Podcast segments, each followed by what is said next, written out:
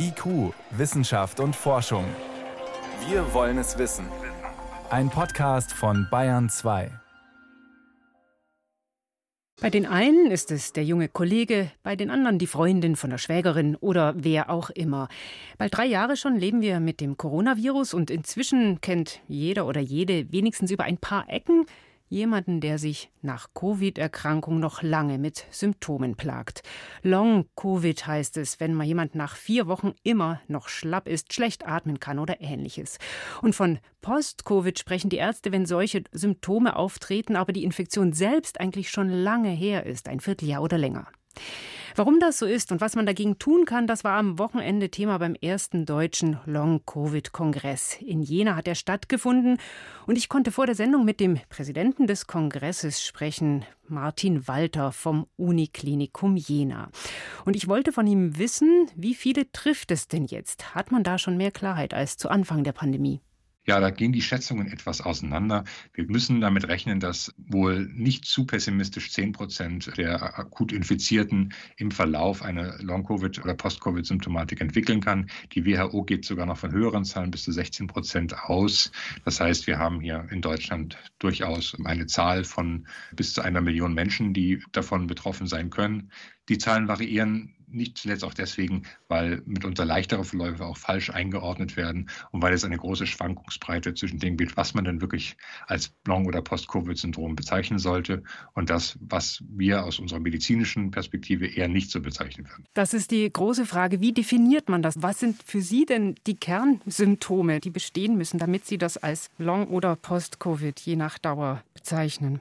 Zunächst einmal muss man sagen, es gibt nicht das eine Symptom, es gibt auch nicht die eine charakteristische Long-Covid-Erkrankung. Das kann eher die Lunge betreffen, Kurzatmigkeit, vor allen Dingen Unterbelastung, es kann den Bewegungsapparat betreffen, es kann ganz charakteristischerweise das Denken, insbesondere die Aufmerksamkeit und die Merkfähigkeit betreffen, aber auch die Gefühlswelt, Depressionen, Kopfschmerzen. Das sind große, wir sagen Cluster, also Untergruppen. Was aber typisch ist, ist die Belastungsintoleranz. Das heißt, dass Patienten berichten, dass zwar sich belasten, belasten könnten, das auch wollten, aber immer wieder, wenn sie sich zu stark belasten, dann zu Beeinträchtigungen kommen, meistens am Folgetag. Das heißt, eine normalerweise nicht allzu große Belastung, sei sie nun emotional, körperlich oder kognitiv führt dazu, dass man am Folgetag, die Patienten sagen dann, sehr hart dafür bezahlt und dann mit Schmerzen rechnen muss, einer bleiernen Schwere, Kopfschmerzen und einer Unfähigkeit dann etwas zu verrichten. Und da geht es nicht um die Bergtour, sondern vielleicht auch um einen ganz normalen Arbeitstag.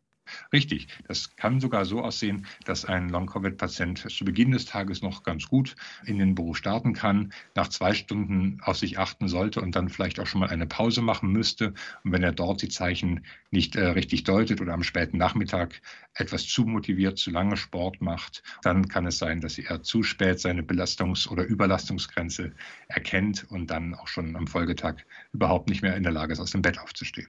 Sie haben vorhin gesagt, Sie schätzen, 10 Prozent aller Infizieren haben solche Symptome. Eben ist die Frage, wie grenzt man das ab? Wenn Sie jetzt nochmal unterscheiden zwischen dem Long-Covid, das einige Wochen nach der Infektion noch da ist, und Post-Covid, was wirklich schon in Richtung chronisch geht. Wie viele sind da so wirklich richtig lange betroffen, dass sie auch ja, dann arbeitsunfähig sind?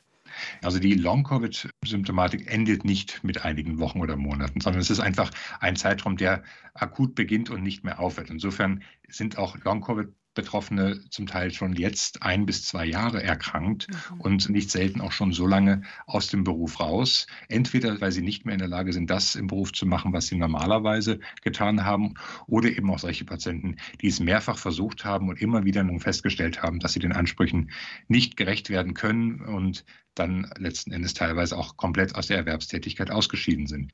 Wie viel hat es denn zu tun mit dem äh, chronischen Erschöpfungssyndrom, MECFS? Ja, das war auch Gegenstand des Kongresses, das ein bisschen abzugrenzen oder vielleicht auch die Gemeinsamkeiten herauszustellen. Und das sind ja dann auch wirklich die schwersten Verläufe, die nicht bei jedem zu finden sind, aber doch erschreckend häufig zu sehen sind. Und wir müssen davon ausgehen, und da deuten auch die Daten, die publiziert wurden und auf dem Kongress vorgestellt wurden, darauf hin, dass es vergleichbare oder ähnliche Mechanismen und Ursachen gibt. Das können kleine eine Verstopfung von ganz kleinen Gefäßen im Gehirn, aber oder auch im Herzen sein. Das sind Entzündungswerte, das heißt, das Immunsystem scheint verrückt zu spielen, bis hin zu verändertem Metabolismus. Dort, also Stoffwechsel. Äh, aber letzten Endes ist es mitunter so, dass wir bei vielen Patienten in einem Graubereich zwischen dem, was als Chronic Fatigue eigentlich einigermaßen gut beschrieben und verstanden wird, finden und manche Patienten, wo wir sagen, das ist vielleicht noch nicht ganz das, was als Chronic Fatigue gilt, aber was, wenn es denn insbesondere nicht früh genug erkannt wird, vielleicht auch mal in diese Richtung gehen kann. Jetzt die große Frage, was hilft? Äh, man hat ja immer wieder von verschiedenen Ansätzen gehört, Blutwäsche, Antikörpertherapie, Sauerstoff oder auch die klassische Reha. Sehen Sie da irgendwo schon, wie man solche Patienten behandeln kann? Wir sehen Licht am ehesten darin, dass wir zunehmend Klarheit über die Ursachen und Mechanismen bekommen und deswegen auch Hoffnung haben, dass solche Behandlungswege, die an konkreten wir sagen, Mechanismen im Körper ansetzen, eine grundsätzliche Chance haben. Wir haben aber auch Was wäre das? das wären zum Beispiel Ansätze, die gegen die Entzündung, gegen Antikörper ansetzen können. Dort gibt es vielversprechende Therapien. Vielversprechend heißt aber auch, das ist bislang ein Versprechen, was noch nicht durch klinische Evidenz, sprich durch Studien, die die Wirksamkeit belegen, untersetzt werden kann. Als Arzt kann man damit noch keine klare Behandlungsempfehlung aussprechen. Es ist auch nicht davon auszugehen, dass hier dann eine Erstattung zum Beispiel der Kosten durch die Kassen zu erwarten ist. Aber im Einzelfall arbeiten hier Kollegen doch sehr intensiv an klinischen Studien, die dann zum Beispiel die Entzündung betreffen, die aber zum Beispiel auch eine Therapie mit Sauerstoffdruckkammern betreffen. Dort gibt es durchaus Ansichten oder Blutwäsche hatten Sie, glaube ich, schon genannt. Das sind Verfahren, die gegeneinander bislang diskutiert werden, aber das sind bislang nur Optionen ohne eine klare Evidenz, dass eines davon besonders gut wirken könnte. Das Geld für solche Studien, ist das zu bekommen? Grundsätzlich darf man ja davon ausgehen, bei einer Erkrankung, die so viele Menschen so schwer beeinträchtigt, die insbesondere auch die Erwerbsfähigkeit der Person ernsthaft in Frage stellt, dass es dort sehr viel Geld geben müsste. Das ist aktuell noch nicht der Fall. Es fehlt das Geld bei der Erforschung der Grundlagen, es fehlt das Geld in den klinischen Studien. Aber ich denke, hier hat der Kongress etwas getan und zumindest haben sich hier sowohl Gesundheitsminister Lauterbach als auch der Ministerpräsident des Landes Thürings sehr stark dafür gemacht, dass es in Zukunft mehr Geld geben soll. Am Ende vergangene Woche haben in Jena Ärzte, Medizinerinnen, Forscher getagt beim ersten Long-Covid-Kongress in Deutschland.